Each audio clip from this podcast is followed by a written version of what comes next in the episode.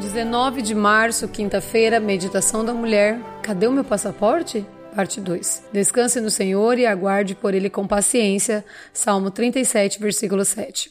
Era terça-feira da última semana que antecedia a data da nossa viagem. Minhas esperanças já estavam quase no fim, quando recebi um e-mail do consulado informando que eu poderia retornar para uma nova solicitação do visto no dia seguinte. Embarquei imediatamente com o grande desafio de voltar com o passaporte e o visto aprovado. Algo impossível de acontecer de forma natural, já que a viagem era no próximo domingo. Passei a noite orando para que Deus realizasse o milagre. No outro dia, no horário agendado, cheguei no consulado e recebi a informação de que meu visto havia sido aprovado, mas o passaporte chegaria em minhas mãos somente depois de uma semana. Ao explicar minha situação ao atendente, disse que eu permaneceria em São Paulo até conseguir meu passaporte com visto. Ele apenas me ouviu, pediu meu número de telefone e avisou que seria quase impossível conseguir o que eu desejava. Fui para uma pousada próxima e passei o restante da quarta-feira conversando com Deus, na esperança de que na quinta-feira receberia uma resposta positiva.